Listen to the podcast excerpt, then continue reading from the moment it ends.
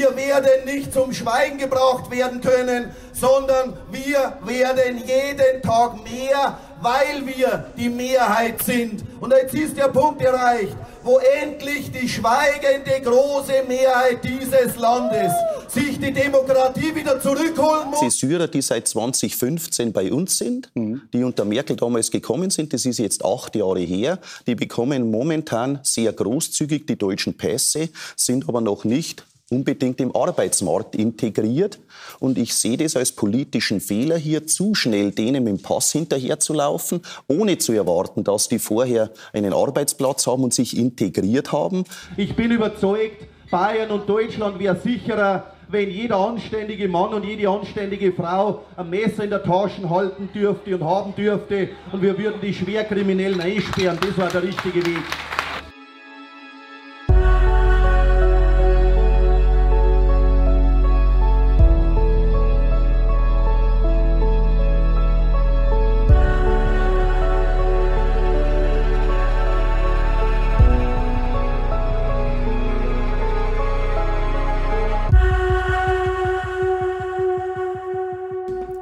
Hörst du mich noch? So. Ich höre dich noch. Ähm, hörst dich wunderbar an. Liebe Hörerinnen, liebe Hörer, ihr wart jetzt gerade Teil dieses Soundtests zu Beginn. Ähm, das heißt, wir sind gerade in einem Remote-Gespräch. Wir, das sind äh, Maurice Konrad und ich, Thilo Mischke.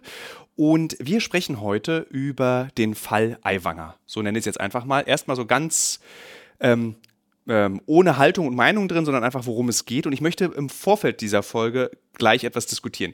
Maurice Konrad ist Kolumnist für die Taz. Er ist ähm, auch Klimaaktivist und Jetzt könnte man mir ja sofort vorwerfen, das sei ja ein biased Gespräch, was ich hier führen würde. Wie könne ich denn mit so einem linken Journalisten, der sich für äh, das interessiert, was Aiwanger verachtet, nämlich ähm, die äh, Klimakatastrophe versuchen so abzuwenden und für die Taz zu schreiben, wie könne ich denn mit so einer Person über dieses Thema sprechen? Und ich möchte das ganz kurz am Anfang erklären, aus einem ganz einfachen Grund.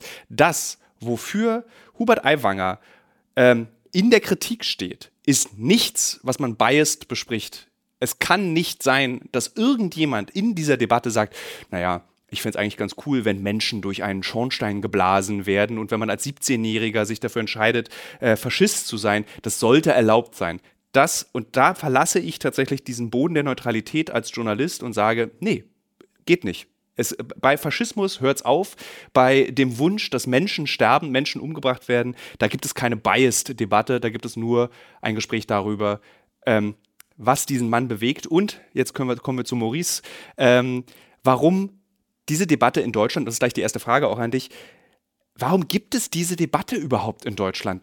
Ich hab das, das ist das größte Fragezeichen, was in dieser ganzen Geschichte über meinem Kopf ist. Warum wird darüber verhandelt, ob dieser Mann seine Politik weitermachen kann oder nicht, wenn doch eigentlich klar ist, ein Mensch mit so einer Haltung sollte nicht in der Politik Deutschlands tätig sein? Ja, danke erstmal, dass ich heute hier sein darf. Äh, ich hoffe, äh, alles funktioniert soweit. Genau, also die Frage habe ich mir auch gestellt tatsächlich, weil ich ähm, nicht damit gerechnet habe, dass die Gegenreaktionen gegen diese Kritik an Aiwanger so heftig ausfallen, sondern irgendwie naiverweise gedacht habe, es gäbe äh, einen breiten gesellschaftlichen Konsens darüber, dass das aufgearbeitet werden muss. Also wenn es irgendwas gibt in der Bundesrepublik Deutschland, über das es Konsens gab, dann war eben, dass Vorwürfe im Antisemitismus über den Antisemitismus Restus aufgeklärt werden.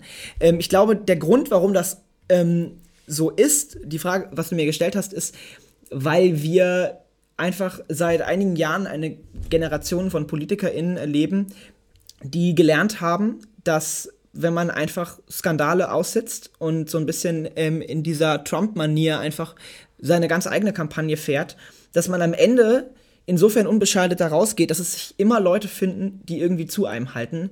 Egal, was man sagt, egal wie glaubwürdig man ist, einfach weil es keinen ja, lagerübergreifenden, möchte man sagen, Konsens in diesen Fragen gibt, weil jeder Angst hat, wenn wir jetzt hier sozusagen Aiwanger ähm, in den Rücken fallen als, ich sag jetzt mal, Team Aiwanger, äh, dann schenken wir denjenigen was, die ihn sozusagen stürzen wollen. Also es gibt einfach offensichtlich diesen, diesen Boden nicht mehr, auf dem man sich irgendwie verständigt, ähm, wo Grenzen sind und ja, ich glaube, dass viele Leute Angst haben, äh, die irgendwie Aiwanger gut finden oder die vielleicht auch die Politik, die er sonst macht, gut finden, dass die ähm, Angst davor haben, dass man ähm, dann in Anführungszeichen einen Kulturkampf verliert. Und ich habe das Gefühl, dass eigentlich sämtliche Skandale in der Politik mittlerweile auf dieser Ebene diskutiert werden. Es geht eigentlich nur noch um Taktik. Also es geht nicht wirklich um Haltung oder um grundsätzliche Fragen, sondern es geht um die Frage, ist das jetzt für mein Team in Anführungszeichen das äh, profitabelste?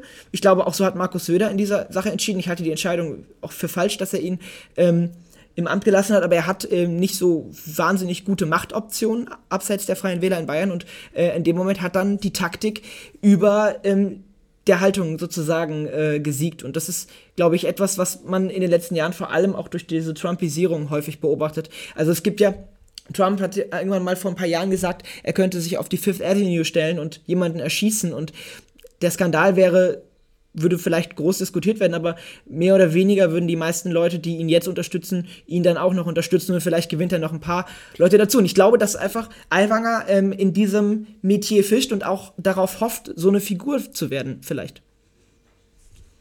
Ähm, glaubst du, dass es eine bewusste Handlung ist, die Aiwanger da äh, macht? Oder ist er einfach, wird er belehrt oder lernt er durch äh, gerade die Prozesse, die in der Politik lokal und global stattfinden, ich kann mich verhalten, wie ich will? Oder ist es eine Strategie, die er da verfolgt? Also ich glaube, dass es eine Strategie ist. Ähm, ich glaube nicht, dass sie wahnsinnig durchgetaktet ist, weil wenn man sich die Kommunikation von Aiwanger anschaut, dann ist das schon irgendwie so ein bisschen Kreisliga. Also er hat vieles nicht durchgedacht, aber das ist ja auch ein bisschen das Trump-Phänomen. Einerseits ähm, agiert Trump ja immer super spontan und affektiert, aber andererseits ist diese Affektiertheit die Strategie. Also insofern ja, ich glaube, es steckt eine Strategie dahinter, aber es ist eben nicht die Strategie, die man klassischerweise von PolitikerInnen kennt, wo sich dann irgendeiner hinsetzt und sagt, pass mal auf, ähm, wir müssen das jetzt hier irgendwie ähm, kommunikativ äh, sauber klären, sondern es ist so eine ja, so eine bisschen, in, also rhetorisch bisschen so wie die AfD auch nach vorne geht. Man sagt mal irgendwas und wenn man irgendwie falsch verstanden worden ist, dann sind alle anderen schuld. Also es gibt keine Reflexion. Und das ist ja bei Aiwanger auch das prägende Motiv. Ich meine, er hat sich jetzt einmal entschuldigt, aber danach geht er direkt wieder in den Angriffsmodus und wittert eine Kampagne gegen ihn. Und da müsste man ihm ja mal die Gegenfrage stellen, glaubt Herr Aiwanger, dass die gesamte jüdische Öffentlichkeit in Deutschland eine Kampagne gegen ihn führt, weil sie die Freien Wähler in Bayern stützen wollen? Das ist unwahrscheinlich. Und wenn das nicht der Fall ist, naja, dann scheint er offensichtlich damit sich nicht auseinandersetzen zu wollen. Und das ist, glaube ich, diese nicht auseinandersetzen wollen, das ist schon eine Strategie. Nur die Kommunikation als Ganzes würde ich nicht als strategisch bezeichnen, weil sie sich genau dadurch versucht abzuheben. Auch Trump ist ja in den USA immer deshalb auch beliebt gewesen bei vielen Leuten, weil die gesagt, haben, ja, ist ja egal, ob der lügt, aber ich ich glaub's ihm mehr. Also der ist einfach glaubwürdig, der sagt, was er denkt und wenn er irgendwie äh, denkt, dass man ähm, einer Frau an die Pussy graben soll, dann sagt er das halt so und das ist mir sozusagen lieber als jemand, der in Anführungszeichen äh, irgendwelche Politeness wahrt oder sich irgendwie überlegt, was er sagt. Ähm, ja, und ich glaube, da steckt auch einfach eine Politikverdrossenheit dahinter. Ich glaube, es gibt Leute, die kann man oder man glaubt, dass man die abholen kann, indem man ihnen einen Politikertyp präsentiert, der auf diese ganzen Gepflogenheiten halt einfach scheißt ähm, und sich damit vermeintlich von dem, was man politische Elite nennt, das ist ja Kernbestandteil dieser rechten Erzählung, ähm, sich damit abgrenzt. Äh, völlig inhalts, äh, also völlig inhaltsfern. Allein dieser Abgrenzung, nicht der Politikerphänotyp zu sein, den der vermeintlich verantwortlich ist für äh, politische Lagen. Allein das ist eigentlich Motivation genug, die Leute toll zu finden. Und da redet man dann auch gegen eine Wand. Also da gibt's keine äh, großen äh, ähm, Überzeugungsmechanismen mehr. Das war bei der AfD ja vor Jahren in Deutschland schon so. Ähm, da, da wurden irgendwelche Schießbefehle äh, irgendwie mal gesagt und äh, du erreichst die Leute nicht, indem du sagst, findest du, das ist zu viel. Dann sagen die, ja, das ist zu viel, aber das ist mir egal, weil ich finde diesen Politikbetrieb scheiße und jeder, der sich davon abgrenzt, ähm, den finde ich einfach deshalb toll. Völlig egal, wie menschenverachtend das ist. Also ich habe, ich beobachte ja häufig auch so Diskussionen im, im Netz, äh, habe das früher viel bei Facebook getan. Und wenn man sich dort anschaut, es gelingt in der Regel nicht, überzeugte AfD-AnhängerInnen ähm, mit damit zu überzeugen, dass diese AfD-PolitikerInnen irgendwie, ich sag mal, ähm, falsch liegen, dass die lügen, weil dann wird halt gesagt, ja, alle anderen lügen ja auch. Also es geht eigentlich um einen Protest und ich denke, dass Aiwanger auch so ein bisschen als Protestpolitiker verstanden werden kann. So wie das auch die AfD oder Trump auch sind. Auch wenn ich ihm nicht unterstellen möchte, rechtsradikal zu sein. Ähm, heute, das weiß ich nicht, aber das ist vielleicht auch ein Teil des Problems, dass man es nicht weiß, so ganz genau. Äh, und, aber ich würde ihn als jemanden stehen, der sehr unterbewusst ähm, aber dann doch auch strategisch in dieses Profil sich einfügt von Leuten, die nicht den typischen Phänotyp Politiker äh, sozusagen darstellen, einfach weil sie spontan äh, aus dem Bauch raus sagen, ähm, ich betreibe jetzt eine Grab him by the Pussy. Also das, was äh, die Leute an Trump so toll finden, dass er sich nicht an Regeln hält. Was, was, was sagt uns das eigentlich über deutsche Politik? Wenn wir jetzt diesen Punkt erreicht haben, dass wir einen Politiker haben, der so nah an der Trumpschen Art der politischen Gestaltung ist wie Aiwanger. Was, was, ist es ein Warnzeichen oder ist es schon zu spät für ein Warnzeichen? Brennt der Wald schon?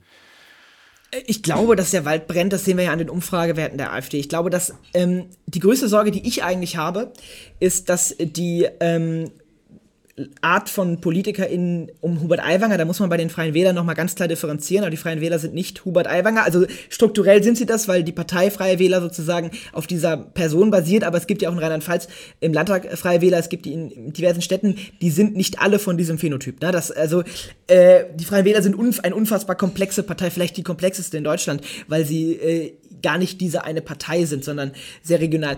Ich hoffe, und, äh, oder ich hoffe nicht, das ist meine große Befürchtung, dass ähm, wenn die, äh, also wenn jetzt einfach Leute wie Aiwanger äh, mit diesem Konzept Erfolg haben, dass wir dann einen politischen Player erleben, der ich sag mal, schon auch strukturell aus dem demokratischen Spektrum kommt, aber die Abgrenzung zur AfD nicht mehr mitmacht, so wie das zum Beispiel bei der CDU ja, wenn man die äh, Funktionärinnen und Funktionäre äh, zuhört, noch, noch der Fall ist.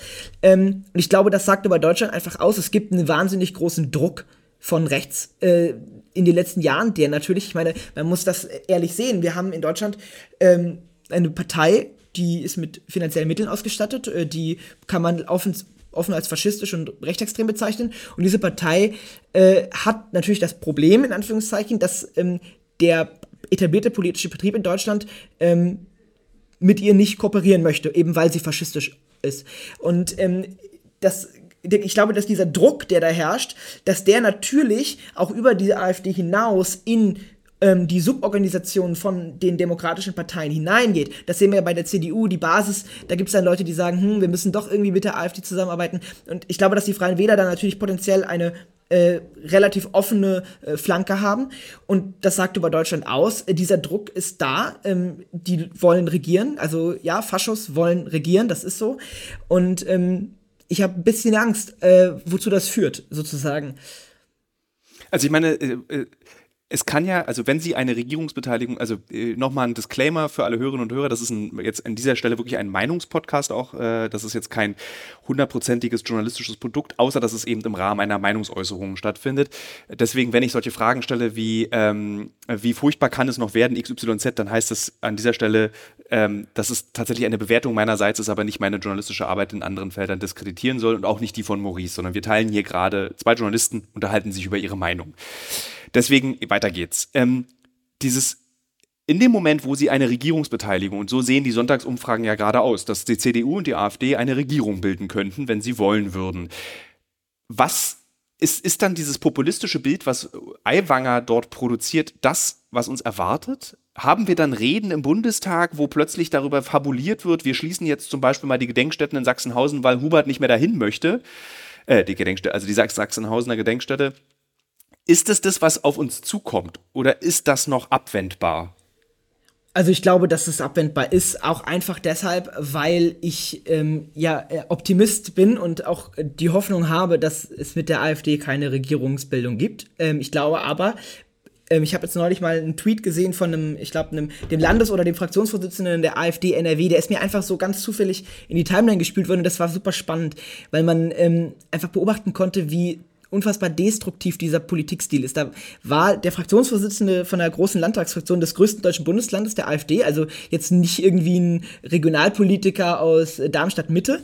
Und äh, der äh, schrieb oder antwortete auf einen anderen Tweet, äh, man kann in diesem Land irgendwie nichts mehr anvertrauen, meine Kinder, äh, die Kinder können hier nicht beschult werden. Also das war im Grunde genommen, das hörte sich an wie jemand, ähm, so, man sagt ja früher so Querulanten, also Leute, die wirklich von der Gesellschaft politisch komplett enttäuscht sind und die auch gar keinen äh, konstruktiven gesellschaftlichen Ansatz haben. Und das, der Politikansatz der AfD ist genau das, er ist nicht konstruktiv. Es geht nicht um die Lösung von Problemen, sondern äh, um die sozusagen Einfangung dieser Probleme und äh, der daraus sozusagen resultierenden äh, Bildung von Macht. Und ich glaube, wenn die AfD in eine Regierung kommen würde und ähm, bei, also Gott bewahre, mit der CDU oder mit den Freien Wählern, ähm, dann glaube ich, kann man damit rechnen, dass das dann wie bei Trump wird, ja, dass irgendwelche ähm, Abkommen aufgekündigt werden, dass eigentlich überhaupt keine Politik mehr gemacht wird, in dem Sinne, wie man Politik definiert, als äh, Ziel, die Gesellschaft zu einem Besseren zu verändern, sondern dass äh, eigentlich, also das ist, zeichnet ja den Faschismus auch aus, dass man Schuldige sucht und versucht, diese Schuldigen zu bestrafen äh, für gesellschaftliche Missstände oder vermeintliche Missstände. Und ich glaube, ähm, die Gedenkstätten sind da so ein ganz spannendes Ding, weil man sich ja immer denken würde, äh, die sind doch eigentlich nicht das äh, Hauptbestandteil ähm, dieser, dieser äh, AfD-Ziele. Äh, Aber wenn man Höcke zum Beispiel zuhört, dann merkt man, dass der denkt ja weiter. Der, äh, dem ist völlig klar, dass ähm, eine gewisse antifaschistische Grundhaltung in Deutschland auch daran liegt, dass wir sowas wie Bildungsarbeit machen. Das heißt, dass wir ähm, uns damit auseinandersetzen, was eigentlich der Faschismus in Europa angerichtet hat. Und äh, da geht es dann ganz klar gegen diese Form von Aufarbeitung. Höcke hat eine erinnerungspolitische 180-Grad-Wende gefordert. Das ist, glaube ich, allen noch in Erinnerung. Und man muss jetzt mal konstatieren, ähm, einen hochrangigen Politiker wie Aiwanger äh, im Rahmen dieser nicht ganz aufgeklärten Antisemitismusvorwürfe. Einfach sagen zu lassen, ja, stell dich halt ins nächste Bierzelt und ähm, geht's halt jetzt irgendwie weiter, weil haben wir irgendwie die Unschuldsvermutung und wir können dir keine Straftat mehr nachweisen, die wäre ja sowieso verjährt. Das ist erinnerungspolitisch vielleicht noch keine 180-Grad-Wende, aber vielleicht 45 Grad. Also das, die AfD hat Erfolg und offensichtlich zeigt sich das auch in der Art und Weise, wie Hubert Aiwanger glaubt, äh, Politik zu machen. Und das Gefährliche ist an der Stelle, dass die Union in Bayern das Ganze jetzt aus ja, wahltaktischen Gründen äh, auch mitmacht. Dass man einfach an der Stelle die Grenze nicht setzt. Ich erinnere mal, 2000, ich glaube, es war 2003 oder 2005, äh, ne, gab es eine ähnliche Regierungskonstellation auf einer Landesebene, das war in Hamburg. Da war die Chili-Partei in der Regierung ähm, mit der Union und das war auch ich sag mal nett, so Rechtspopulismus am, an der Grenze zum Rechtsradikalismus. Und dort ist man auseinandergegangen, weil es gekracht hat. Und dort hat die CDU sich so ein bisschen gefasst und hat gesagt, warte mal, ist das unsere Zukunft? Wollen wir dahin? Und äh, ich sehe jetzt, dass man aus Angst vor diesem am Horizont schlummernden AfD-Ergebnissen, denen man sich offensichtlich dann unterordnet, diese Abgrenzung nicht mehr bereit ist zu tun, weil man glaubt, dass man damit der AfD, die AfD verhindert. Aber ich glaube, dass man dem politischen Profil, was die AfD bedient, damit den Vorschub leistet, den sie braucht, wenn sie äh, weiter Erfolg haben will. Würdest du sagen, dass Personen wie Götz Kubitschek, für diejenigen, die es nicht wissen, das ist ein neurechter Stratege, der gefühlt seit eigentlich 20 Jahren das geplant hat, was jetzt gerade passiert, nämlich dieser massive Rechtsruck in Deutschland, dass der äh, in seiner Ritterburg jetzt sitzt mit seiner Ehefrau und den Ziegen und die Hände über dem Kopf zusammenschlägt vor Freude und sagt, mein Plan geht auf. Ich glaube, dass das so ist. Ich weiß es nicht. Ich bin nicht da. Aber äh, genau, das muss man eben auch immer dazu sagen. Also das, was passiert in Deutschland, passiert ja ein bisschen später als in anderen europäischen Ländern. Es gibt eine, ähm, das kann man auf der Welt beobachten, es gibt auf jeden Fall ähm, einen, einen Backlash in dem Sinne, dass eben Faschisten die Demokratie versuchen zu ja, kaputt zu machen. Das kann man beobachten. Ich glaube, da ist auch Konsens unter Demokraten. Und ähm, wir haben das in Deutschland so in der Form noch nicht gehabt, äh, wie das zum Beispiel auch in Österreich war. Da hatten wir die FPÖ äh, an der äh, Bundesregierung mit äh, dem Strache, in anderen Ländern den Trump, muss man alles gar nicht erzählen. Und in Deutschland haben sich die Rechten, also die Rechtsextremen, äh, sehr lange äh, gefragt, wieso das nicht klappt. Und ähm, es gibt äh, auch, wenn man sich in die Schriften von Kubitschek einlöst, aber übrigens auch Höcke oder Landolf Ladig, äh, dann sieht man, das ist der Plan. Also das war immer der Plan. Das war immer der Plan, so lange einzuwirken und mit ähm, dieser Strategie Flute the Zone with Shit, also einfach ähm, so lange wirklich Müll reden, ähm, Verschwörungstheorien droppen, egal wie absurd, bis einfach irgendwas hängen bleibt. Und dass in diesem Prozess dann langsam diese ähm, diese äh, ja, Brandmauern wegbrechen. Wer das wahnsinnig äh, gut erklärt hat, ist Maximilian Krah. Das ist der neue Spitzenkandidat der AfD. Der hatte eine interne Tagung Und auf dieser internen Tagung hat er, äh, ich weiß nicht, ob sie nur intern war, also sie wurde gefilmt, aber ich glaube, das, was er gesagt hat, hat er jetzt nicht ganz für die Veröffentlichung bestimmt. Aber er hat dort sozusagen erklärt, wie die AfD intern das Problem habe, dass da ja noch einige liberal-bürgerliche rumschlummern würden, irgendwie aus der Lucke-Zeit, die äh, irgendwie im, Tiefschlaf sind. Und die müsste man ja sogar auch noch loswerden, weil die noch auf das Grundgesetz schwören. Also weil denen irgendeine Auslegung von Grundgesetzen noch wichtig ist. Also da merkt man, da sind Leute am Werk, die äh, überhaupt nichts festhalten von den ähm, Commitments unserer Verfassung, wie dieser Staat organisiert ist. Und das geht ja dann anhand mit der rechtsradikalen Szene, ähm, diese ganze Siedlerbewegung, die es gibt, äh, die im Grunde genommen im, im, im Sinne, dass Deutschland keinen Friedensvertrag hat und so weiter, eigentlich ähm, den, also die Reichsbürgerszene, das hat alles, es, also es gibt diese, diese Kontinuität und dass die AfD mittlerweile ähm, durch Kra auch repräsentiert, im Grunde genommen ähm, gar nicht mehr in die Flöte spielt, zu sagen, äh, wir wollen jetzt hier quasi im, im, im, Sinne der Verfassung irgendwas ändern, sondern eigentlich stellen wir den Staat in Frage, äh, so wie er organisiert ist, weil das Grundgesetz eigentlich ein Problem darstellt für das, was wir wollen. Ethnische Säuberungen, äh, ähm, ethnische Homogenität, ähm, ähm, dass das am Ende äh, das Ziel ist. Und da, da macht die AfD keinen Halt mehr vor. Das, was ich jetzt am Anfang gesagt habe, ist, das kannst du den Leuten hundertmal erklären. Ich glaube, dass es ganz viele Leute gibt, die die AfD wählen, die das nicht wollen. Die nicht sitzen zu Hause und sagen, wir wollen hier ethnische Homogenität. Aber sie wollen das Angebot, was damit einhergeht, das Versprechen einer Problemlösung, einer vielleicht äh, einer Gesellschaft, in der sie, ähm, in, sie das bekommen, was ihnen zusteht, ja, was auch immer das ist, Identität, Erfolg, was auch immer, dass sie das damit erreichen. Und die AfD macht davor keinen Halt. Und ja, das ist die Gefahr, die ich sehe. Und das muss man tatsächlich an der Stelle auch nochmal sagen. Ähm, das ist auch in Deutschland nochmal besonders. Es gibt in Europa äh, rechtsextreme faschistische Parteien. Ich habe manchmal das Gefühl, die Deutschen können das, also in Anführungszeichen, noch besser. Also der, äh, die, die, also in, in Frankreich, ne, die, die Le Pen und die ganzen Rechtsextremen ähm, stellen ja nicht die Republik in Frage. In Deutschland äh, sind die Fragen, die da aufgemacht werden, viel essentieller. Ähm, und so ein bisschen muss man an der Stelle irgendwie auch sagen, Deutschland ist einfach Täter historisch betrachtet gewesen und ich habe nicht das Gefühl, dass das Kollektiv wirklich ähm, weg ist. Also es gibt einfach einen, diese Idee, Deutschland wieder groß zu machen, ist, wenn sie auch unterbewusst ist, Teil dieser, dieser Ziele und ähm, wird auch so verfolgt. Würdest du sagen, dass Bayern äh, ein Nährboden für diesen, nennen wir es jetzt mal Nationalismus, den Aiwanger vertritt, bietet. Also es gibt, äh, ich würde ein Beispiel aus der Geschichte nennen, es gab die große Debatte um Dachau, das Konzentrationslager, dass da Bayern gesagt hat, ach, da können wir ruhig einen Supermarkt draufbauen. Das ist okay. Wir können direkt auch Wohnungen direkt nebenan bauen lassen. Das ist okay, das stört keinen. Auch die Gedenkkultur in diesem Bundesland ist eine ganz eigene im Vergleich zu anderen Bundesländern in Deutschland und in, auch in Ostdeutschland.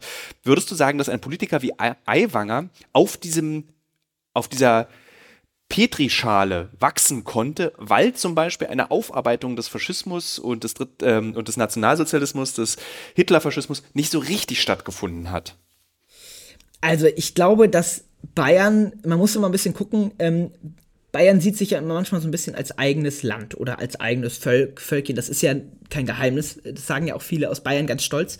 Ich glaube, dass es in der Tat ähm, in Deutschland einfach historisch gewachsen ganz unterschiedliche Haltungen gibt, ähm, unterschiedlicher Regionen zu der Frage, inwiefern sie eigentlich ähm, irgendwie einen gemeinsamen Bundesstaat bilden wollen. Das hat natürlich auch historische Gründe. Äh, der, Im Osten Deutschland ist das, mein, das Problem meiner Ansicht nach schlimmer. Ich würde schon sagen, dass es in Bayern auch ähm, eine Aufarbeitung des Nationalsozialismus gab, auch mehr als es in Ostdeutschland gab. In der DDR-Zeit gab es das im Prinzip gar nicht. Da gab es einfach nur staatlich verordneten Antifaschismus. Man hat gesagt, wir sind jetzt irgendwie alle keine Faschisten mehr und es hat aber niemand irgendwas aufgearbeitet, warum auch die äh, Meine Eltern, die, die diesen Podcast hören, atmen jetzt schwer durch den Mund ein und aus. Ich weiß das jetzt schon. Ich würde dir später dazu widersprechen, leid, aber, aber, jetzt erzähle ich dir erstmal okay. weiter. Erzähl erstmal weiter. Gut. Ja, aber äh, also in, in, in, ich will gar nicht so viel über die DDR reden. In der DDR sind viele Nazi-Strukturen entstanden, auch ähm, während der DDR-Zeit. Ich glaube, dass es in Bayern in der Tat durch diese Abgrenzung zu Deutschland häufig ähm, auch immer so vielleicht das Gefühl gibt, irgendwie, wir waren das gar nicht. Also die Tätergeschichte des Landes äh, der, oder der Bundesrepublik oder des Staats Deutschland ist in Bayern irgendwie immer so ein bisschen von oben herab betrachtet worden.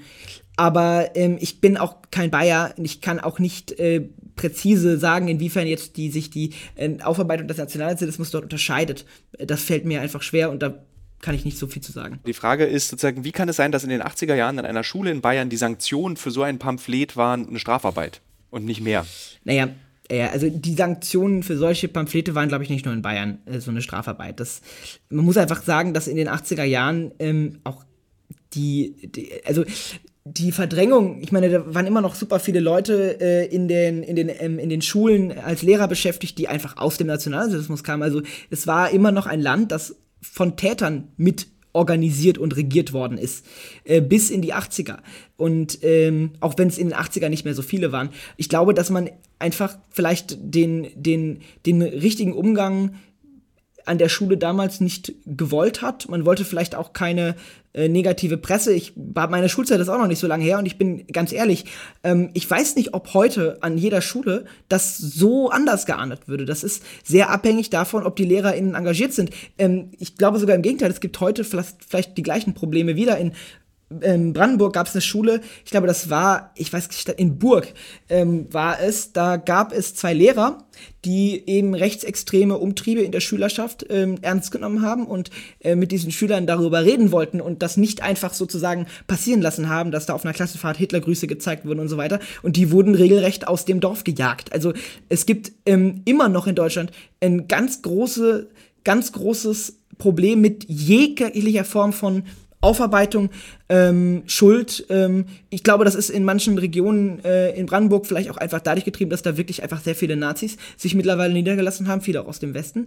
Aber ähm, ich weiß nicht, ob das heute besser wäre. Deswegen ist die Frage schwer zu beantworten. Ähm, ich glaube, es gibt Schulen, in denen das besser wäre. Ich glaube, das Gymnasium, an dem ich Abi gemacht habe, würde ich jetzt einfach mal sagen, da wäre sowas nicht mit einer Strafarbeit äh, durchgereicht worden. Ich weiß nämlich auch, auch in, in unserer Schule gab es solche Vorfälle, äh, die waren nicht so schlimm, aber da wurde auch die Polizei eingeschaltet, äh, mindestens.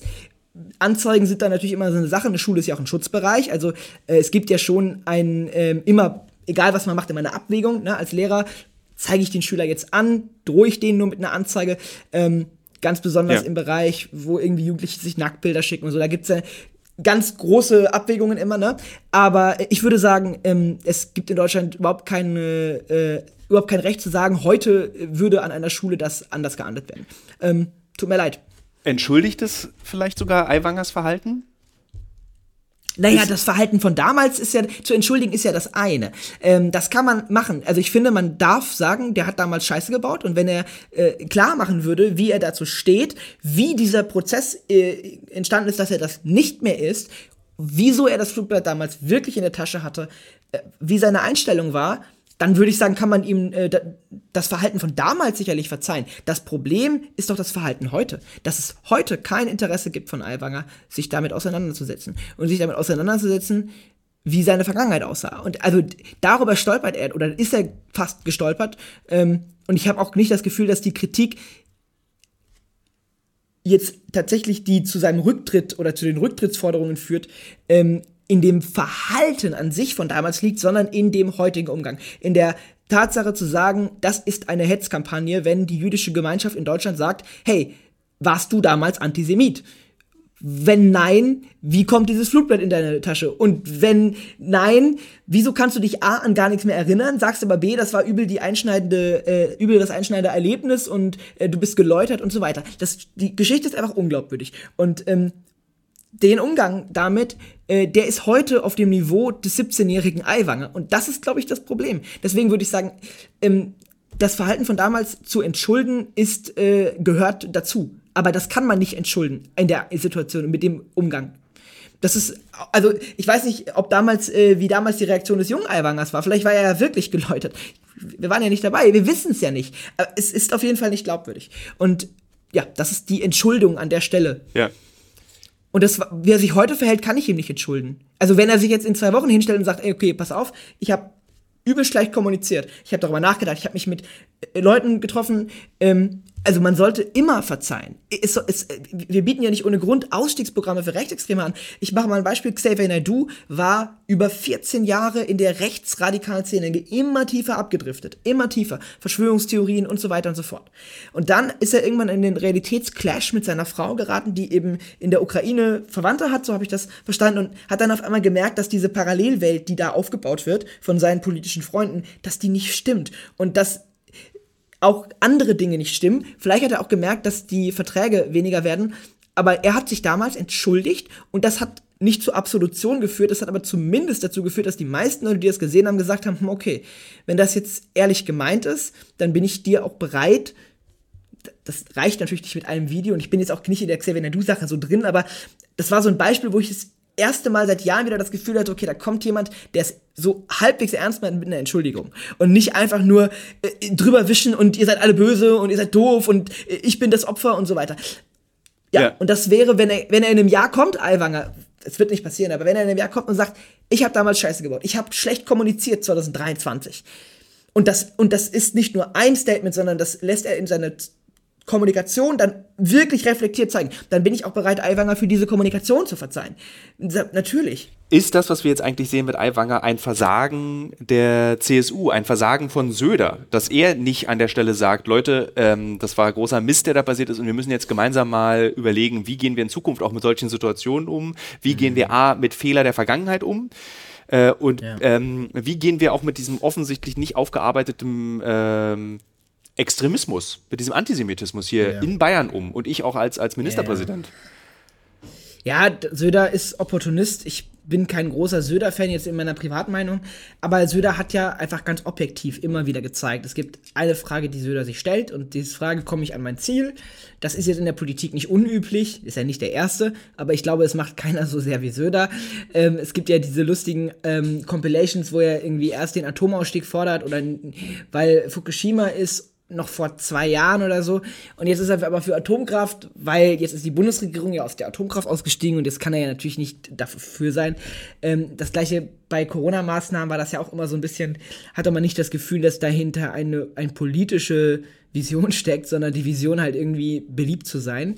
Und ich glaube, er hat sich eine Frage gestellt. Ähm, wenn ich den jetzt entlasse, könnte es sein, dass er den Trump weitermacht und sich als Opfer inszeniert und am Ende die Freien Wähler mehr Wählerstimmen abgrasen als davor. Und ähm, um ehrlich zu sein, ähm, die Abwägung ist nicht falsch. Kann passieren. Ja, also ich meine, wir haben ein Potenzial in Deutschland von 20% AfD-Wählern. Das sind Leute, die offensichtlich nicht der Meinung sind, dass sie bei ihrer Wahlentscheidung in irgendeiner Form äh, darüber nachdenken müssen, ob sie damit Faschisten an die Macht bringen. Ich glaube, dass ein Potenzial besteht, einfach für Leute aus Protest zu wählen. Das ist da. Warum das da ist, ist ein ganzes Thema, aber das ist da. Insofern haben die Freien Wähler äh, natürlich die Möglichkeit, dann, äh, wenn sie dann rausgeschmissen worden sind aus der Regierung, davon sogar vielleicht ein bis zwei Prozent zu profitieren. Und das war für Söder offensichtlich äh, keine Option. Ich glaube tatsächlich, dass er seinem Ziel, Kanzler zu werden, damit nicht näher gekommen ist, weil auch die Kritik aus der Union ja so laut war. Sie ist dann wahrscheinlich abgeflacht, weil irgendwer intern gesagt hat, wir können uns jetzt hier nicht in die Haare kriegen. Wir sind ja nicht die Piratenpartei. Aber ähm, die Kritik in der Union ist äh, ganz präsent. Also es ist überhaupt nicht so, dass die damit alle einverstanden sind. Ähm, und ich glaube, dass er damit seine Kanzlerkandidatur äh, auch ein Stück weit weiter weggebracht hat, aber vielleicht war ihm auch klar, dass es sowieso nichts wird, weil er gegen Merz nicht ankommt und Merz ja. einfach will. Also unabhängig, ob das jetzt klug ist, den aufzustellen, aber Merz will einfach. Und ähm, insofern war das taktisch vielleicht für ihn, für die CSU, für die nächste Wahl gar nicht die schlechteste Idee. Ob das ähm, dem Ziel, Faschisten daran zu hindern, an die Macht zu kommen in Deutschland, äh, hilft, glaube ich nicht. Ich glaube, das ist ein Dammbruch. Äh, wie erklärst du dir eigentlich, dass dieses, das hast du auch auf Twitter ganz gut dokumentiert, ähm, wir haben auf der einen Seite das Pamphlet, aber wir haben auch Hitlergrüße ja. in Klassenräumen, wir haben einen Schnurrbart, ja. der an Hitler erinnert, auf einem Klassenfoto, wir haben offensichtlich eine Obsession äh, mit mhm. dieser Figur Adolf Hitler. Und wie erklärst du dir, dass darüber hinweggesehen wird? Also es wird jetzt eigentlich nur noch jetzt, ja. jetzt wird gerade aktuell nur über diese dummen 25 mhm. Antworten äh, diskutiert, aber das, was eigentlich das echte Problem ist, nämlich eine Obsession ja. mit Faschismus, ja, wird gar nicht diskutiert mehr. Richtig. Ich, und, und, und die einzige Erklärung, die ich dafür habe, ist, weil man also weil viele Leute, die darüber nicht diskutieren, ohne dass sie jetzt Aiwanger-Fans sind, glaube ich, Angst vor der Antwort haben. Denn was wäre denn, wenn wir in Deutschland einen Politiker hätten, der eine nicht aufgearbeitete ehemalige Obsession mit Adolf Hitler hat, der mittlerweile stellvertretender Ministerpräsident ist. Das Ding ist, das wissen wir nicht ganz genau, aber es ist auf jeden Fall eine Option. Und die Option ist auf jeden Fall näher dran, als sie das jemals war. Und ich glaube, dass man auch einfach, dass viele Leute Angst vor der Antwort haben, weil dann müsste man in einer solchen Frage nicht mehr taktisch entscheiden, sondern dann müsste man ganz klar eine Grenze aufzeigen. Und es gibt natürlich eine mittlerweile sehr, sehr in sich funktionierende Industrie, ähm, Industrie in Anführungszeichen in der Medienwelt, die sehr gut darin ist, ähm, mit Begriffen um sich zu schmeißen, äh, wie zum Beispiel sowas wie Unschuldsvermutung oder so, um im Grunde genommen Vorwürfe äh, in einen Kulturkampf zu verwandeln. Also egal, was dir vorgeworfen wird, es gibt immer eine Möglichkeit, das so zu deuten, dass nichts dahinter ist und dass es auch gar kein Recht gibt, diese Vorwürfe zu, oder diese Kritik zu äußern. Und das ist halt ja, es gibt diesen Kulturkampf, der, der läuft halt und ähm, ich kann alles in Cancel Culture übersetzen. Jeden, jeden politischen Vorgang. Und ähm, die CDU hat in den letzten äh, zwölf Monaten, in den letzten 24 Monaten sich offensichtlich mit diesem Kulturkampfthema viel beschäftigt. Sie geht jetzt ein bisschen davon ab, aber ähm, ich habe jetzt neulich erst mit äh, Christoph Ploss diskutiert bei 13 Fragen und es gibt Leute in der CDU, die der Meinung sind, dass das politisch Profil macht, wenn man irgendwie über Gendern und Wokeness äh, diskutiert und ähm, das ist ein, ein Schlachtfeld und äh, es gibt eben immer diese Möglichkeit, jeden Konflikt in dieses Schlachtfeld zu übersetzen. Und da ist es dann auch einfach unwichtig, ob die ganze jüdische Community dann irgendwie Teil der linken Woken ist, was sie natürlich überhaupt nicht ist. Aber ähm, genau, auf die, auf die Eingangsfrage, ich glaube, dass es, ähm, dass diese Adolf Hitler-Obsession, ähm, die ist auch deshalb so, so, so, so schwierig zu, zu kommentieren, weil sie die Argumentation über das Flugblatt, die, da, die dem ja zuvor liegt, das war ja das erste, was aufkam, ähm, so ein bisschen natürlich komplett sprengt. Denn ähm, es gibt ja, das muss man auch nochmal sagen, zwei unterschiedliche Szenarien, warum jemand irgendwas mit irgendwas Volksverhetzendes in der Schule macht. Ja, irgendwelche 13-Jährigen machen den größten Scheiß. Also das, die machen Sachen, die, weil sie sie witzig finden. Das ist nicht besser, aber es ist ja schon nochmal ein Unterschied, ob jemand einfach nur Scheiße baut oder ob jemand Scheiße baut, weil dahinter wirklich eine politische Idee steckt.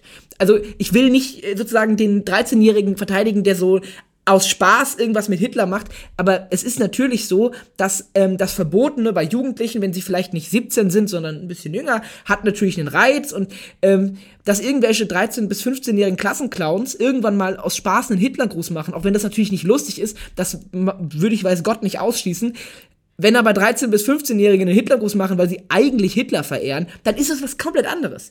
Das ist einfach eine ganz andere Story. Beides ist scheiße, aber es ist auf nochmal eine andere Weise scheiße. Und diese Erkenntnis, dass jemand Hitler verehren könnte, dann vielleicht merkt, okay, damit komme ich nicht so weit, ja, weil, ja, sind wir ehrlich, ähm, so gut kommt das in der breiten Bevölkerung nicht an und sich dann überlegt, okay, wie komme ich denn in die Politik? Ah ja, ich mache hier mal so eine Kleinpartei groß und ähm, rede äh, und, und guck mal so, wie ich punktuell sozusagen äh, meine politischen Visionen umsetzen kann. Und dann endet das in so einer Rede wie von Alvar Erding, wo er davon sprach, die sich die Demokratie müsse sich das Volk zurückholen. Also so eine Art Demokratie, die existiert und die Demokratie, die wir haben, die ist keine Demokratie. Das ist ja die Implikation, die das setzt. Also dass die demokratische Legitimation unseres Parlaments Grunde genommen keine Demokratie ist, denn sonst kann man sie sich ja schlecht zurückholen. Äh, und da ist für mich die Kontinuität. Wenn wir jetzt einen Aiwanger hätten, der besonders dadurch aufgefallen wäre, dass er sich auseinandersetzt mit dem Nationalsozialismus oder vielleicht sogar, ähm, ich sag jetzt mal, eine bürgerlich-konservative antifaschistische Haltung an den Tag legt, dann wäre natürlich der Vorwurf auch komplexer, weil man dann ja irgendwo eine Veränderung erkennt. Aber es besteht die Option, auch wenn sie vielleicht bei 10% ist oder bei 15%, dass dieser Mann Hitler verehrt. Das ist insane, das ist so absurd. Und es gibt nichts, was dem widerspricht. Es gibt keinen Beweis im Sinne eines Gerichtsprotokolls, wo steht, Sie verehren Hitler, das ist jetzt hier bewiesen. Aber so funktioniert ja Politik nicht. Also das Vertrauen der Bürgerinnen und Bürger hole ich mir doch nicht, indem ich irgendwie Formfehler, äh, indem ich juristische Formsache sage, sage, mir kann das hier keiner nachweisen Beweise sind vernichtet. Sagt ja auch keiner bei Olaf Scholz, äh, die Leute, ähm, solange das Unvermögen von einem Politiker nicht juristisch bewiesen ist, müssen ihm alle vertrauen. Das ist überhaupt nicht die Logik. Und da kommt dann eben diese Umdeutung von äh, allen möglichen ges gesellschaftlichen juristischen Begriffen wieder ins Spiel, die immer wieder benutzt wird, um im Grunde Debatten abzuwürgen. Also das ist ja bei dieser MeToo-Geschichte ganz fantastisch. Da kommen Leute und sagen, pass auf, ich kritisiere hier ein System, das es ermöglicht, dass Frauen sich unwohl fühlen also erstmal jetzt ohne zu sagen, der hat jetzt die Straftat im Strafgesetzbuch begangen. da sagt einer, ja, aber die Unschuldsvermutung. Ne? Also du kommst, äh, und, und, und ich glaube, die Angst davor, dass dann am Ende in so eine Kulturkampfdebatte übergeht und die einen sind die, die den Aiwanger canceln wollen, also die ganze jüdische Community, ne? Und die anderen sind irgendwie die, die das nicht wollen. Davor haben Leute Angst und deshalb äh, beschäftigt man sich nicht mit diesem äh, potenziellen Hitler-Verehrer. Äh, das Interessante ist äh, an, an dieser ähm, Debatte auch, dass er, also Aiwanger, in dem gesamten Prozess der Diskussion dieses äh, Verhaltens eine neue rechte Strategie auch fährt. Also insbesondere jetzt, ähm, ein Tag nachdem er, also heute ist Montag, nachdem ähm, Söder auch gesagt hat, ich halte an diesem Mann fest und er bleibt weiter im Amt, ist dieses, das, der erste Tweet, den Aiwanger macht, ist eine Gerierung als Opfer er ist Opfer einer Sache geworden. Und das ist tatsächlich der Beleg einer, oder zumindest äh, der, der, die Idee neurechter Strategien, ist es, sich als Opfer zu inszenieren in einer Debatte, in der man eigentlich ein Täter, äh, ein Schuldiger ist oder etwas richtig. Schlechtes getan hat. Und und vor allem negiert er ja damit ja jegliche Entschuldigung. Also, ich meine, er hat sich ja entschuldigt, er hat es zumindest probiert. Er hat gesagt, es tut mir leid. Ja, aber wenn er doch das Opfer ist, tut es ihm leid, Opfer zu sein? Also, das ist hinten und vorne nicht stimmig. Es, also, natürlich sieht er sich als Opfer und hat diese Entschuldigung nur gemacht, weil es ihm irgendwer aus dem CSU-Ministerium wahrscheinlich einfach äh, per WhatsApp geschrieben hat, gesagt, du musst das tun. Aber es ist keine Entschuldigung. Es gibt keinerlei Fehler, den Hubert Aiwanger sich wirklich eingesteht. Und das ist halt das, das, das, das, das Hauptproblem. Also, ich meine, ich will jetzt gar nicht anfangen mit, wofür man früher alles zurückgetreten ist. Bonusmeilen-Affäre, da sind ganze Bundestagsabgeordnete von ihrem Mandat zurückgetreten, weil sie irgendwelche Flugbonuspunkte von der ähm, Lufthansa oder von der Airline privat benutzt haben, die sie beruflich bekommen haben. Ja, heute ist es äh, anders, ähm, aber das ähm, zumindest, also ich meine, Anne Spiegel zum Beispiel, äh, die ehemalige rheinland-pfälzische Familienministerin, dann Bundesministerin für kurze Zeit, ist zurückgetreten. Warum? Weil sie gesagt hat, die Kommunikation war scheiße. Wenn man den eine Spiegelfall rekapituliert, da gibt es natürlich erstmal den Shitstorm, den Vorwurf. Äh, sie war nicht im Ahrtal, war, hat da was versäumt, das ist das eine. Und dann hat sie, ist sie aber, hat sie, am Ende des Tages ist sie nicht, hat sie es nicht geschafft, aus ihrer Sicht oder aus der grünen Sicht, äh, diesen, ähm, diese Krise richtig zu kommunizieren und ist am Ende mit der Begründung zurückgetreten, ich habe kommunikativ versagt. Also es gibt PolitikerInnen noch einige, die offensichtlich ähm, auch in der Lage sind, ein Urteil einer Zivilgesellschaft anzunehmen, selbst wenn sie es privat in Anführungszeichen anders sehen. Also zu sagen, okay, vielleicht, ich finde nicht, dass ich das und das, ich habe das und das so gemacht und so weiter, aber allein die Tatsache, dass Leute mit meiner Kommunikation nicht einverstanden sind. Und zwar in einer Breite. Und da würde ich mal sagen, ist beim Thema Antisemitismus die jüdische Community jetzt nicht so ganz irrelevant. Dann zu sagen, ich nehme meinen Hut, einfach um auch zu zeigen, wie wichtig mir es ist, dass Leute mich richtig verstehen.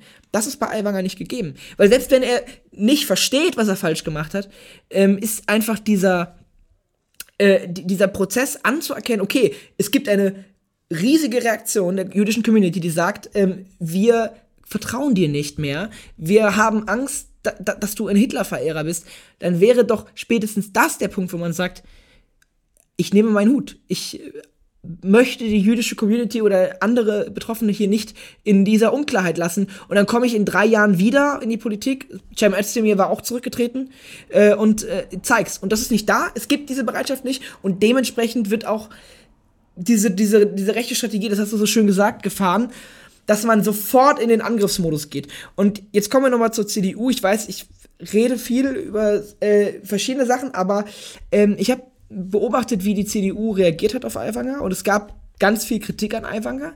Es gab aber auch Leute in der CDU, ähm, die von Anfang an von Aiwanger enttäuscht waren, weil er nicht angegriffen hat. Also es gibt auch Leute, die das erwarten von dir, dass du sofort in den Angriffsmodus übergehst und dich eigentlich zu keinem Zeitpunkt äh, überhaupt als Schuld oder als Täter selbst deklariert, weil dann hast du ja schon verloren. Und das konstatiert meiner Ansicht nach einen politischen Stil, der wirklich, wirklich gefährlich wird.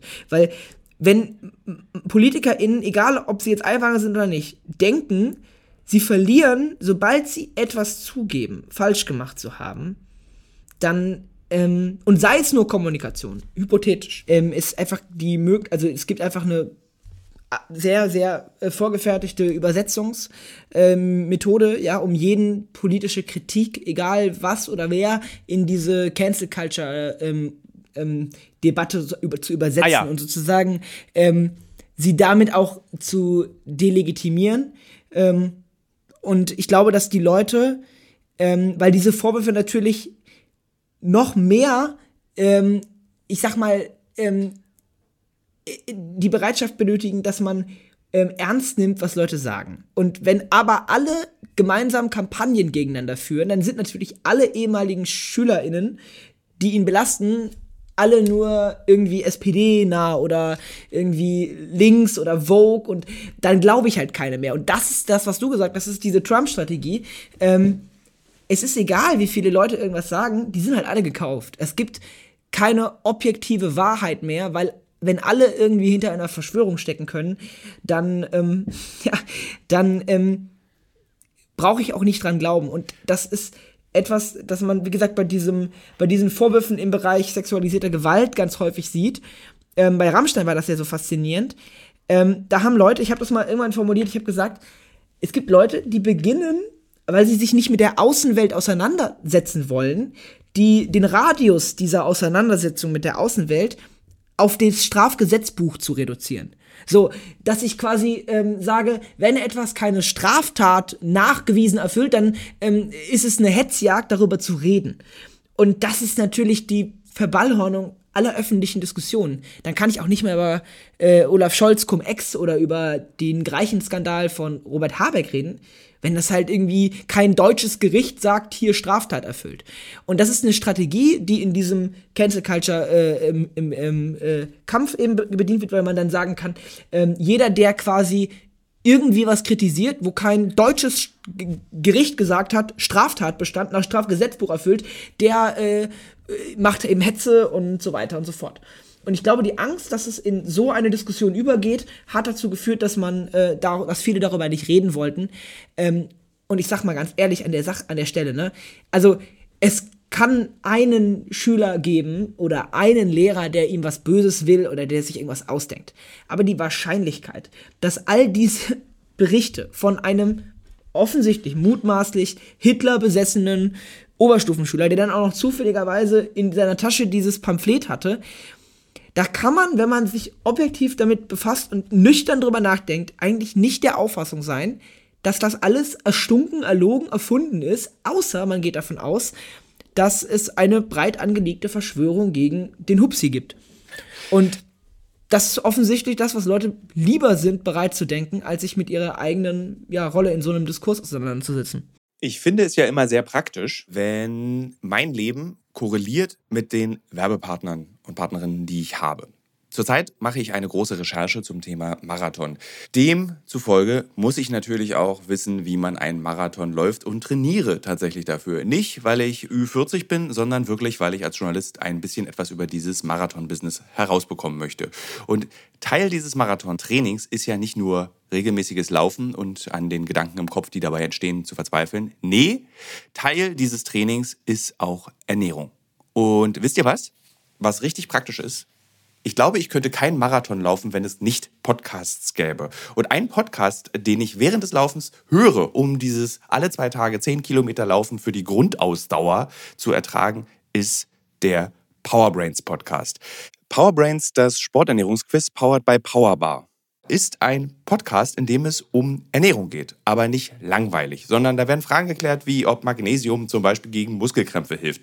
Zum Beispiel die Frage, wie wichtig sind Kohlenhydrate in der Sporternährung und ist es eigentlich für jede Sportart gleich? Also zum Beispiel wisst ihr ja als regelmäßige Hörer dieses Podcasts, ich bin ja auch passionierter Schwimmer und passionierte Schwimmer essen ja nach dem Schwimmen immer einen Döner. Ich kann euch schon mal sagen, da muss man jetzt keine Folge für hören, ist nicht so sinnvoll. Aber vorm Schwimmen ein Teller Nudeln ist sinnvoll. Warum?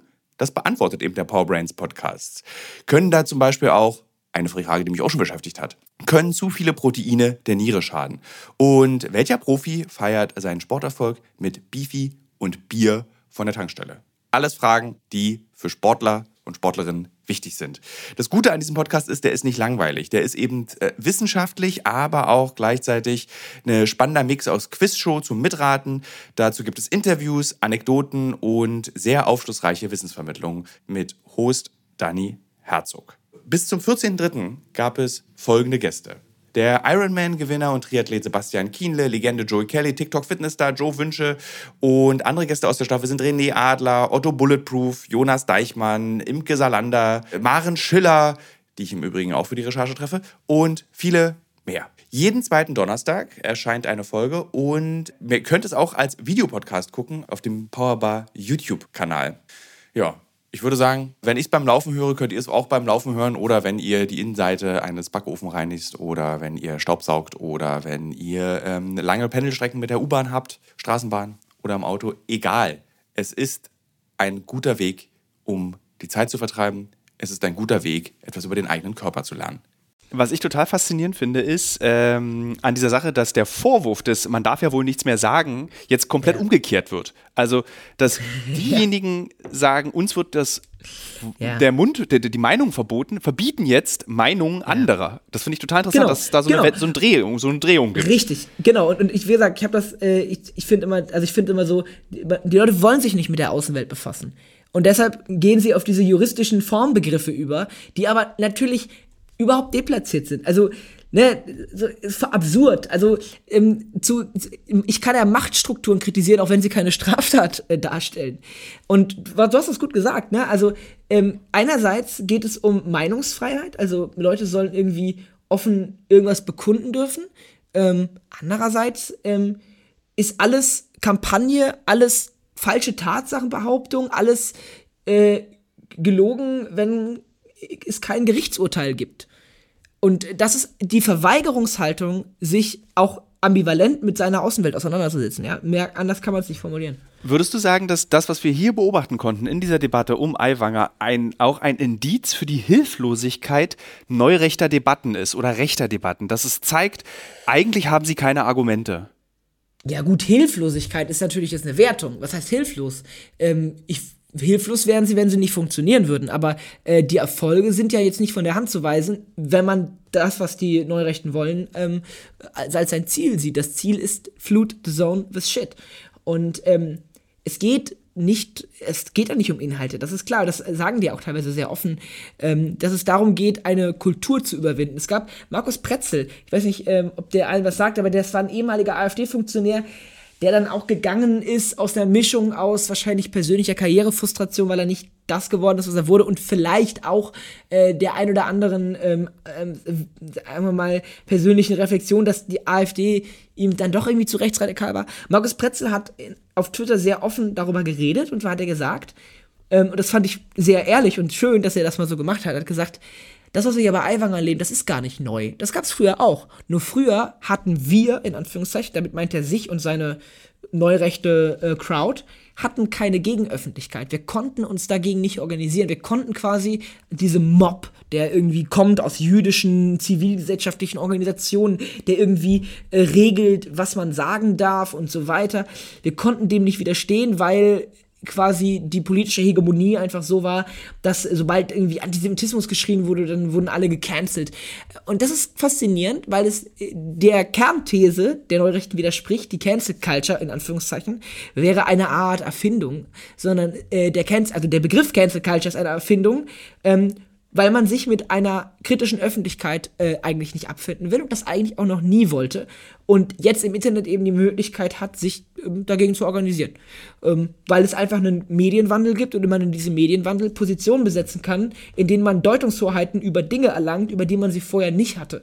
Und das hat er wirklich genau so getwittert. Also, äh, ich habe jetzt kein Wortlaut, aber er hat ganz klar gesagt, das gab es immer schon. Das war immer wie früher, nur jetzt können wir endlich äh, diesem medialen äh, Gebläse widerstehen und äh, er hält standhaft. Und auch in der CDU gab es einige Leute, jetzt keine großen Funktionäre, aber die der CDU nachstunden, die gesagt haben, geil, Aiwanger hat, ist, hat dem linken Mob widerstanden. Er hat das gezeigt, was andere sind eingeknickt.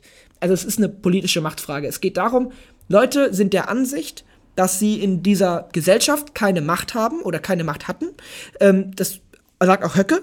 Und weil es eine Art Zivilgesellschaft in Anführungszeichen gibt, die das verhindert hat. Und das ist dann ein großer Hegemoniekomplex aus öffentlich-rechtlichem Rundfunk, anderen Journalisten, äh, Politikern, ähm, bei Höcke auch ganz klar zivilgesellschaftlichen Organisationen, ähm, Holocaust-Erinnerungskulturorganisationen, ähm, die würden eine, eine, eine Hegemonie errichten und die würde verhindern, dass sozusagen die Rechte äh, sozusagen ihren, ihren gerechten Anteil an der politischen Macht bekommt. Und das wird jetzt stückweise aufgebrochen. Und das ist ein ganz klares Bekenntnis, wie auch diese Debatten um Cancel Culture und vermeintliche Wokeness, wie die geführt werden und dass dahinter nicht tatsächlich eine Disruption steckt mit der Wirklichkeit, sondern ähm, oder also keine neue Disruption, dass wirklich was Neues passiert, sondern dass man sich in der Lage sieht, äh, Kämpfe zu führen, die man vorher sozusagen nicht niemals hätte gewinnen können.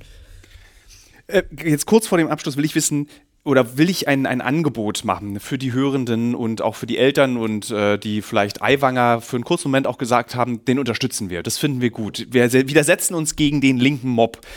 Was mhm. unterstützt man, wenn man Aiwanger in dieser aktuellen Debatte beigestanden hat? Was ist das, was man sozusagen mitbekommt, wenn man sagt, du, eigentlich finde ich, dass der Aiwanger recht hat, der soll, die Jugendsünden soll man verzeihen?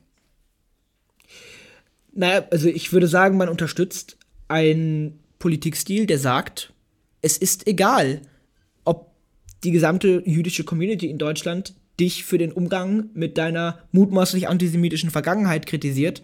Stell dich einfach in ein Bierzelt, red weiter, red davon, dass alle gegen dich sind und dann kommst du voran. Und ähm, da muss ja nicht Hubert Aiwanger derjenige sein, der das, der dieses System ausnutzen wird, um ähm, schreckliche Sachen zu machen, aber das ist ein, ja, es ist ein, es ist ein, ein Zeichen, dass man im Grunde genommen es keine Grenze gibt. Also solange man in der Lage ist, in Anführungszeichen eine Art Shitstorm zu überstehen, kann man alles machen. Und das deutet ja im Grunde genommen jede gesellschaftliche Kritik um in eine Art Kampagne. Alles ist Kampagne. Alles ist gegen mich, wenn es nicht für dich ist.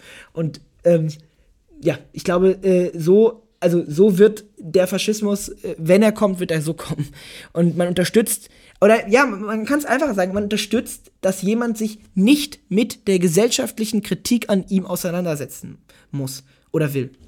Und das kann niemand wollen, der sich ernsthaft für, die, für den Schutz jüdischen Lebens in Deutschland ernsthaft stark macht. Das kann niemand wollen, weil es. Ich meine, ab welchem Punkt ist denn die Kritik dann legitim? Eine Kampagne, also wenn das eine Kampagne war, dann ist ab jetzt alles eine Kampagne. Weißt du, was ich krass finde? Dass äh, der Hitlerfaschismus, der deutsche Faschismus in den Bierzelten in Bayern entstanden ist, wenn man möchte. Das wusste ich tatsächlich so nicht, deswegen habe ich mich da vorhin auch so ein bisschen ähm, zurückgehalten, aber äh, erklär mal. Naja, ich meine, Münchner Hofbräuhaus, äh, die sozusagen ja. der Ausruf der Revolution, das war, es, es mhm. findet in Bayern statt, es findet in München mhm. statt. München, so wie sie mhm. genannt wird, die Stadt der Bewegung. Ja. So, ja. ich meine, sie wurde nicht umsonst so genannt. Ähm, und es ist irgendwie unheimlich, dass dieses nationalistisch-volkstümliche in der Verkörperung ja. von Hubert Aiwanger jetzt, von Hupsi, wieder so ein Revival hat. Und dass dieses, dieses, der klassische Satz, die Geschichte wiederholt sich, einfach. Also, wie genau kann sich bitte Geschichte in den Anfängen zumindest wiederholen, dass es sogar wieder in Bayern ist. Wieder ist es in Bayern, der, den, der, der die jüdische Bevölkerung als Feindbild stilisiert, auch wenn ja. er dabei 17 war. Ich meine, wie alt war ja. Hitler, als er angefangen hat, durchzudrehen? Wir wollen jetzt nicht Hubert ja. Aiwanger und Hitler auf eine Stufe stellen. Wir wollen ja nicht nichts relativieren, auf gar keinen Fall. Aber es ist schon erschreckend, dass ein ähm, argumentatives Verschieben nach rechts irgendwie aus Bayern. Und jetzt für die Fans, für die Fans der, der Sprachwissenschaft, der Linguistik. Ich kann immer wieder, auch in diesem Podcast schon empfohlen, lest die Sprache des Dritten Reichs von Viktor Klemperer mhm. und hört euch Reden von Hubert Aiwanger an. Und ihr werdet Parallelen feststellen, wie die Sprache des Dritten Reichs in Reden mhm. von Hubert Aiwanger Einzug gehalten hat. Und es ist erschreckend. Und dann nochmal die Frage stellen, hat dieser Mann wirklich seine Liebe oder seine Begeisterung für Adolf Hitler überwunden? Mhm. Oder schlummert sie noch irgendwie drin? Richtig. Sie schlummert auf jeden Fall in seinen Reden. Richtig. Ich glaube, äh, das hast du, hast sehr gut zusammengefasst. Und das ist äh, wirklich bedrohlich. Ich habe mir diese Erding-Rede auch schon jetzt vor dem Skandal angeguckt.